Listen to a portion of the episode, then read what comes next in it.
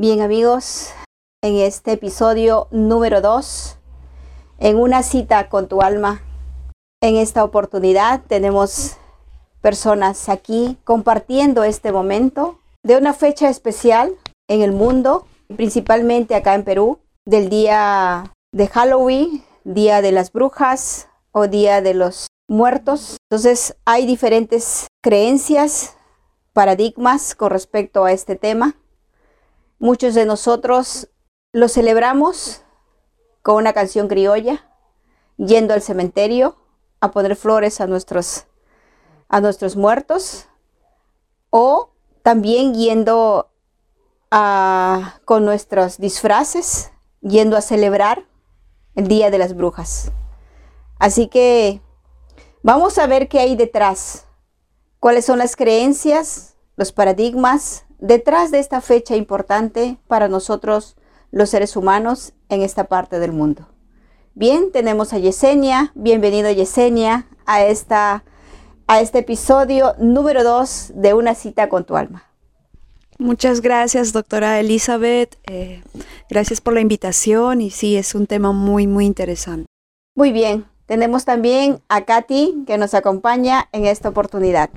Gracias, doctora Elizabeth, por, por esta oportunidad de poder compartir con usted y con, con todas las personas que nos van a escuchar. Y de verdad es un honor estar aquí con usted. Muy bien, Katy. Eh, ayer justamente nos encontramos de, de, varios meses que no nos veíamos y escuchaba eh, comentar de que habías estado con tus hijos, ¿sí? Eh, celebrando el Día de, de las Brujas, de Halloween. No sé, o sea, ¿cómo ha sido tu experiencia? Cuéntanos. Bien, bueno, yo en particular nunca he salido con mis hijos en lo que es Halloween, ¿no? Por un tema de creencia, ¿no? Por un tema de, más que todo de religión, ¿no? Y siempre hemos, eh, hemos celebrado, eh, yo no les hacía participar, ¿no? Pero con esto de la pandemia, como que se agarró una excusa, ¿no? Para, para que ellos puedan de repente experimentar cosas nuevas, ¿no? Entonces, este, bueno, les dije que para mm. salir, ¿no? Bueno, pasé con, con mis hermanas y mis sobrinos y fue una experiencia que al final como que pude sentir de que en realidad no era lo ah, apropiado, ¿no? Que a veces nos dejamos influenciar por el tema de la sociedad, ¿no? más que todo por el tema también de, bueno, si, si él lo hace, ¿por qué no yo hacerlo? ¿no? Mayormente copiamos nada más, ¿no? Y no vamos más a fondo qué es lo que significa todo esto, ¿no? Pasamos un momento agradable, no, no lo puedo negar, pero también hubo muchas eh, emociones muy fuertes. ¿Cómo qué? Bueno, había un, ambiente muy recargado, negativo, por parte de una de mis hermanas ¿no? Y este, pero me pude, como dice, ¿no? Eh, a pesar de todas esas circunstancias que pudimos pasar en ese momento, llegó el momento en que yo, pues, este, le pude un ratito, este, solamente sin hablar, eh, mentalmente nada más, le, como que le hablaba a su alma, ¿no? Y, funcionó, porque se tranquilizó y todo pudo armonizarse de la mejor manera, ¿no? en ese momento.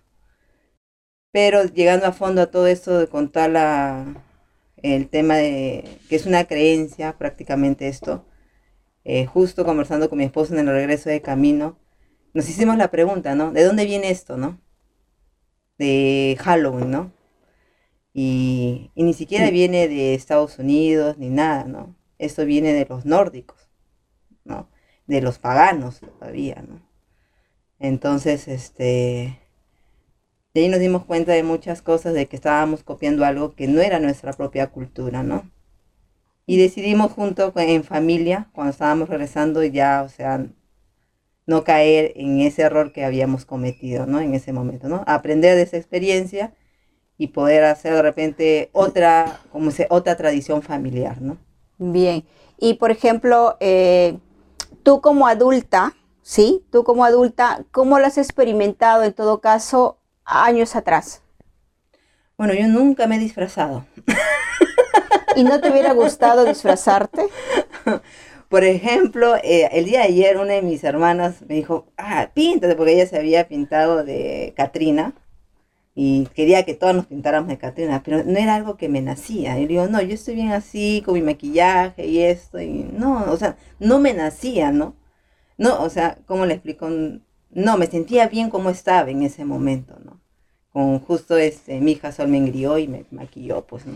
¿Y de qué, en algún momento, de qué, cuál habría sido tu disfraz? Mi disfraz, buena ¿De pregunta. qué, ¿De qué disfraz te hubiera gustado eh, vestirte en todo caso? Yo soy muy fanática de los vikingos. Vikingos. Me hubiese gustado este, disfrazarme de una vikinga, una guerrera, así, algo. Ah, guerrera. Ajá, Bien. sí. Excelente. Mira, cada uno tiene su propia experiencia y qué interesante, qué interesante sobre esa, esa experiencia vivida. Mira, las etapas de una niña eh, eh, en tu propia experiencia como adulta, ¿no? Y bueno, qué interesante, qué bien, Katy, muchísimas gracias. Ah, Bueno, seguimos aquí con Yesenia a ver qué nos tiene Yesenia con respecto a esta, a esta fecha. Mm, Se me viene a- la mente solamente dos, dos, dos momentos. Uno cuando yo tengo 13 años, fue la primera vez que supe que, que había una fiesta donde los niños se tenían que disfrazar y, y salir a la calle y la gente te daba caramelo. Pero nuestra condición económica era muy pobre y mi mamá no, no nos compraba disfraces ni nada. Entonces yo como era la mayor, mis hermanitos tenían seis, cuatro, así pequeños, entonces yo me ingeniaba, yo eh, sacaba cosas viejas y les hacía su disfraz del zorro, les pintaba, o sea, hacía con ellos para poder salir. Entonces cuando mi mamá llegó, le, di- le dije ya, vamos a salir. Me dijo, tú no, tremenda viejonaza, eso es para los niños, deja a ellos que salgan.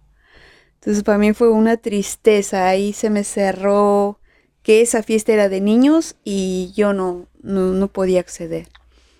Y no más tuve nunca más ningún contacto, pero sí sabía que había gente adulta que se disfrazaba. Y la última vez eh, fue cuando ya era mayor, ya era grande, ya tenía mi hijo y todos sus primitos también querían salir y, y yo me recordaba que no todas las tiendas te daban caramelo y a mí me preocupaba que cuando yo saliera con los niños no nos den caramelo. Entonces yo me adelantaba a las tiendas a darles dinero para que cuando pasara yo con mi hijo, las tiendas ya nos, nos dieran, ¿no? Como les compraba caramelo. Sea, quería evitar el dolor de mi hijo, el rechazo, o que vean con su baldecito que no recibieron.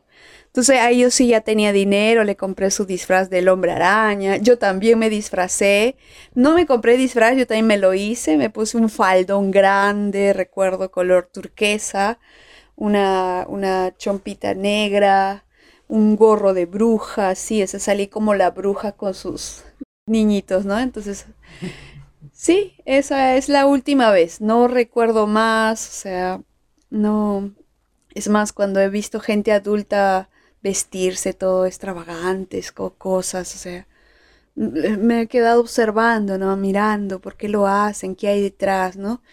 Y también la iglesia, ¿no? Eh, hay siempre hay como que eso es del diablo, eso es del diablo y no es bueno, y punto. Entonces, ahí no, no he tenido más, eh, más deseo, pero cuando hiciste la pregunta de qué te hubiera gustado vestirte hasta ahorita, si a mí me dijeran disfrázate porque vamos a una fiesta de disfraces, creo que de bruja, me, me siento... bruja? Sí, me siento bruja. Me siento- ¿Quisieras liberar a ese inconsciente de bruja ahí? Sí, o sea, yo veo, me veo cabello canoso, largo, a los costados, me veo con el sombrero, me veo inteligente, me veo que puedo hacer con las manos algo. Claro, así me veo. Ahí está, como que hechizar Mm, no sé. o, de o- de sabiduría. de sabiduría, Sabiduría, de preparar algo y, y- y que, que pueda servir. Así Bien. me siento. Y si sería la otra polaridad, en todo caso, de esa bruja mala, no la ubico, no la ubico de bruja mala porque como leía Paolo Coelho de La bruja de Portobelo, entonces tengo una percepción de lo que es una bruja, de, una mujer eh, coherente, sabia, que para sus tiempos estaba muy... Entonces le pusieron ese nombre, ¿no? De bruja, pero en realidad era una mujer que tenía una conexión con la tierra, con, con los astros. Entonces veo eso, energía. Bien. Entonces, miren, ¿y por qué, por qué crees que la religión condenaba tanto esta forma, en todo caso, de, de, no, de brujas, de, de malo, de, de, que es pecado, por decir, ¿no? En las iglesias. Claro, porque la, la percepción de la, de la iglesia es la santidad, es decir, acercarse más hacia lo que es, digamos, de la iglesia católica, cristiana, de lo que ha sido Jesús. Entonces, las brujas se ponen cachos, se ponen colas, como que si le estuvieran eh, haciendo una, un altar, una reverencia al mal, ¿no? Digamos, al diablo. Entonces, la iglesia no va a permitir que sus, su gente o la gente que se está acercando, se supone, a esa polaridad, pues se vaya a la otra polaridad. Bien, entonces es ahí que ahora eh, en estos tiempos todo esa ese, pecado, en todo caso, que, nos ha venido eh, prácticamente condenando la iglesia ahora en estos tiempos, ¿cómo está la juventud con respecto a esto? Claro, ah, la juventud está más, eh, más aéreo. Eso del diablo, del infierno y de Dios y la santidad, eh, simplemente son estados de conciencia, donde también hay escalones. Entonces, lo que a nosotros no nos permitían bajar a esos escalones, ellos se dan más permiso. La energía y todo está tan rápido y las redes, la influencia de, de las redes sociales, entonces si eres dentro de un grupo y todos se visten, entonces ellos también se ven se ven participando, ¿no? Entonces hay una rebeldía y, y está bien, está bien que, que, caigan en esa en esos escalones del infierno, vamos a llamarlo así, y, de ahí puedan ellos renacer. O sea, es como que la juventud ahora se permite experimentar muy abiertamente lo que nosotros no podíamos en nuestra época, ¿no? Pero que estaba ahí. Claro, eso. Creo que es eso, ¿no? De que siempre como ser humano, siempre hubo eso, ¿no? Solamente que eh, por las creencias ha hecho de que nos hemos podido reprimir, ¿no? No podíamos expresar, era pecado hablar de todo con respecto a esto y pues ahora los jóvenes, qué, qué libertad muchas veces de poder integrar esas dos energías, ¿no? Entonces, porque en realidad ser libre creo que es, es realmente lo del alma de todo ser humano, de ser libre, de expresar lo que piensa y lo que siente en realidad.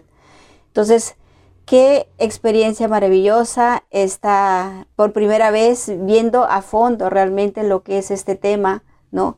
Porque a mí siempre me llamó la atención, porque de dónde viene todo esto, ¿no?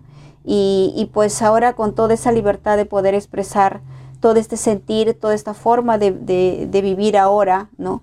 Y, bueno, y qué, y qué gusto, de verdad, que todos estamos ya mejorando esa conciencia, ¿no? De tomar conciencia cada vez mejor de nuestras vidas, de lo que fuimos hace muchos años y de cómo estamos hoy y cómo está la juventud ahora, ¿no? En, estos tiempos. Los, jóvenes están mucho más libres, mucho más eh, de expresar sus emociones, ¿no? Entonces, bien, qué buen momento. Así que agradecido a cada uno de ustedes por este compartir y bueno, espero tenerlos en otro momento con otro tema. Así que vamos a la próxima semana a ver qué tema podemos tocar. Muchísimas gracias, Katy. Y bueno, Yesenia. Gracias, gracias a ti, Elizabeth. Muchísimas gracias. Bien, Katy. Gracias, Elizabeth, doctora Elizabeth. Muchísimas gracias. Muy bien.